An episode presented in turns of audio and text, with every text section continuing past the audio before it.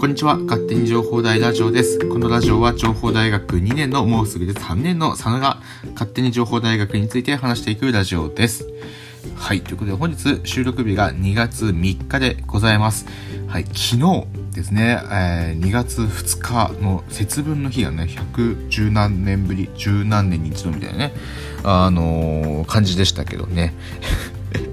皆さん恵方巻き食べましたか？僕も食べました恵方巻きまあただまあ恵方巻き2種類食べて僕はえっ、ー、とイトヨーカドーで売ってたですねえっ、ー、となんだっけあれプルコギ恵方巻きっていうのとあのよくマイナーな恵方巻きですねマイナーな恵方巻きっていうのはあの、かんぴょうとかさ、卵とか入ってたりする、あの恵方巻き食べました。ハーフハーフですけどね。あのー、なんでしょうね。僕、いや、わかんないんですけど、皆さんって結構あれなんですかね。方向を向いてしっかりこう喋らず食べるんですかね。まあ、僕はもうなんか、えっと、ハーフハーフで買ってる時点でまあどうなんだっていうところがあるんですけども、まあ、特になんだろうな、方向を向いてね、えー、食べたいとか、まあ、きちんとその、食べてる間喋んないとかっていうのを特にせず、えー、でしたけどね、今年はね、コロナで、えっ、ー、と、ため、種まき、えー、豆まき豆まきでしたっけ？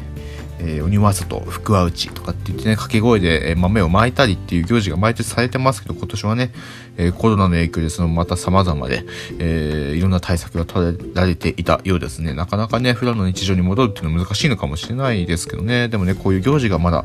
あるっていうだけまだ楽しめていいですよね。うん、はい。っていうふうに思いますね。皆さんちなみに何、何巻き食べましたか？あの僕はあの恵方巻きさっき言った2つ2種類あのよくあるやつと、えー、プルコギ食べたんですけど他にもですね、えー、メンチカツ食べたんですね。メンチカツですらあの長方形で縦長いんですね。うんあれそれやる必要あんのかなとか思い あれあのなんか長方まあまあ長方形にするメンチカツ、まあ、長方形でもいいけどいやどうなんでしょうねでも多分そういう風にした方が売れるんでしょうねあの多分そういう季節が乗った方がね、なんかみんな買うと思うんですよ。買うから多分ああいう形にするんでしょうね。いや、なんか僕食べる身からすると、いや、そこまでなんかマーケティングとかそういう観点で見てないので、いや、これ、これ別に普通のメンチカツの形でよくねと思って、ままんまるね。うん。って思いましたけどね。まあでもスティック状だとさ、でもあの、持ちやすいですよね。あの持ちやすいですよねっていうのはあの部活帰りの学生とかがさ、ね、学校から帰ってこうスーパー寄って買って食べながら帰るっていう意味ではねあのいいのかもしれないですけどねまあ家で食べる分には別にさぞかし気にすることもないのかなという えー、気がしております。はい。ということで、えー、まあ僕のあの絵本巻きトークはここまでにしておきましてまずですね情報台の情報からいきましょう。はい。ということで情報台の情報のコーナーです。2月3日、えっと、今収録時間が12時30分でございます。えー、1点、教務課から1点出ております。えー、2020年度冬季集中授業、授業評価アンケートの実施について、2020年度冬季集中授業に終了する科目について、下記の通り授業評価アンケートを実施します。対象科目は夏季夏季集中授業の科目、実施期間は2021年2月8日月曜日9時から2月13日土曜日17時45分までとなっております。他実施方法については、えー、ポータル確認していただくようにお願いいたします。以上、情報台の情報のコーナーでした。勝手に情報台ラジオフリートークのコーナーということで、はい。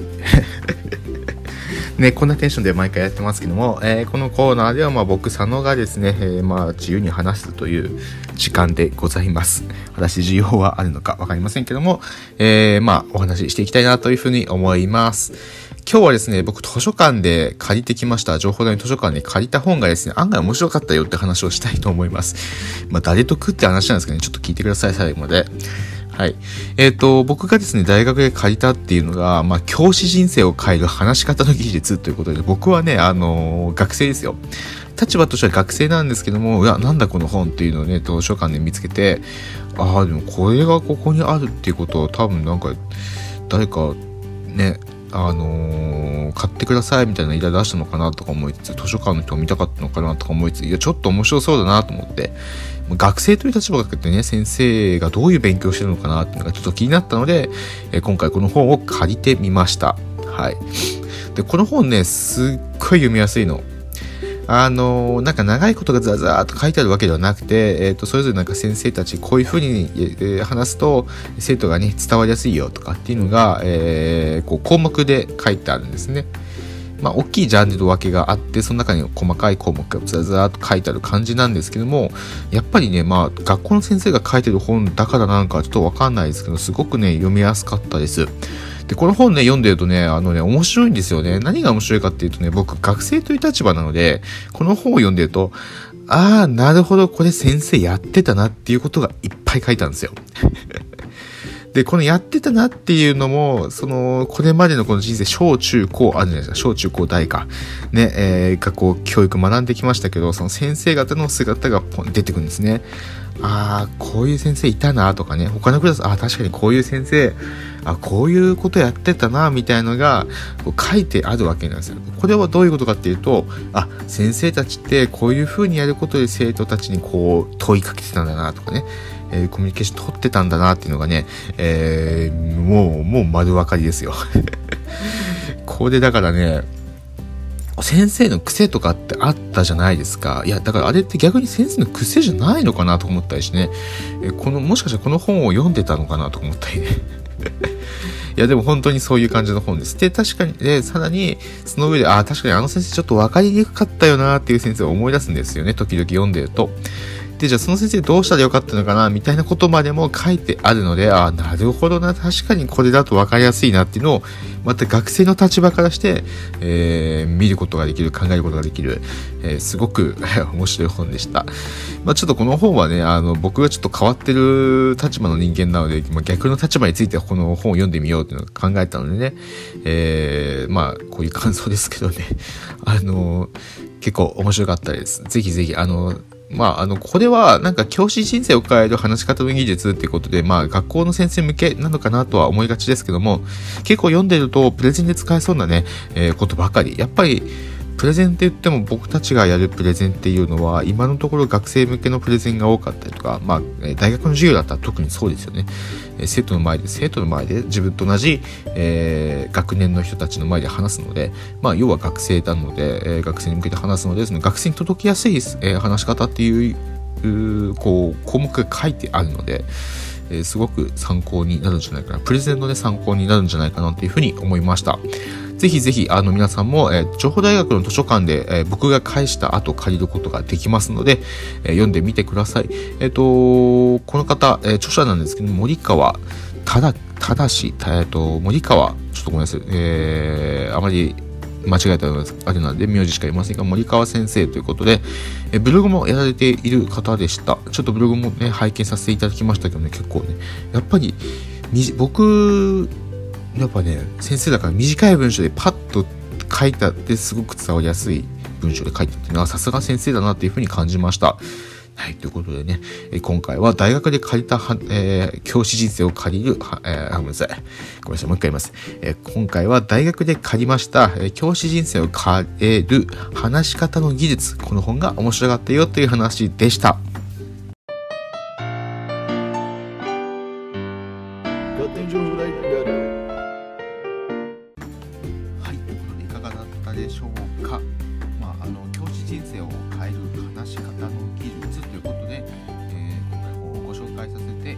ました。まああのー、聞いていただいたら分かる通りねお前がちょっと勉強しろよというね、えー、かなり早口な言葉になってしまったんですけども、えー、おすすめできる本ですのでぜひぜひ皆さん買ってみてください。ちょっとね同じ繰り返しになってしまいますけどね。はい。でちょっとですね、え毎度恒例にはなりつつあります。ちょっと皆さんにお知らせです。僕私佐野ですね。はい。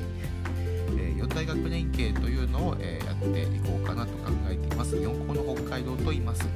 江別4大学合同オープンキャンパスプロジェクトと題しまして、江別の4つの大学でオープンキャンパスを行って地域活性化をしようというプロジェクトです。えー、このタイトルだけではですね、なかなかちょっと分かりにくいところもありますので、こ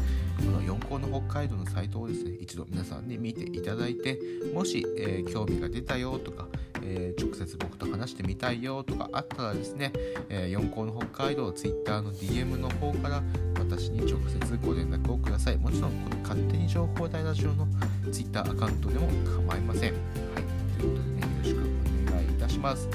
そして江別市の企業説明会ということでこちらも前回ねご紹介いたしましたけどもう一度ご紹介させていただきます。私エベツトという、えー学生団体に所属しています。今回このエベツトの企画でして、えー別の、えー企業説明会というのを行いますこちら、えー参加企業が、えー、ツタヤ書店アンビシャスファーム菊水ということで、えーエベツで言うは結構有名な企業ばかりですえー、蔦屋書店って言ったらね、エベツで大きい、えーおしゃれな図書館、図書店、図書店、現 在図書、ね、あります。蔦屋書店あります。アンビシャスファームは、すごい規模も大きいです、ビジネスでやっている、まあ、農場になっています。そして、最後ですね、え菊水さん。こちらはですね、ちょっとね、え名前だけだと分かりにくいですけども、ラーメンの製造している会社です。エベチュンラーメンとかね、あとセブンイレブンの、えー温めたらできるラーメンとかあるじゃないですかあのスープがね電子レンジこう溶けてね、えー電子レンジンが終わったらこうもうラーメンになってるみたいなのありますがあれをねセブンイレブンの作っているのは実は菊水さんです。結構大きい会社です。ぜひぜひ気になる方ですね、えー、ツイッターで僕のツイッターの方でリツイートしていたりとか、えー、エベツ企業説明会多分そういうふうにツイッターで検索していただくと、えー出てくると思いますのでそちらから応募フォーム入力してみてください。えっと、開催日程、日時、そこへ、えー詳細情報についてはそこに書いてあります。えっと、僕が直接出るわけではないんですけども、えー学年問わず、別の学生、大学に通う学生であれば誰でも参加できるようなので、ぜひぜひ参加してみてください。はい、ということで、えーま、このラジオは今回はこの辺で終わりたいなと思います。それではまた次回の勝手に情報大ラジオでお会いしましょう。じゃあね。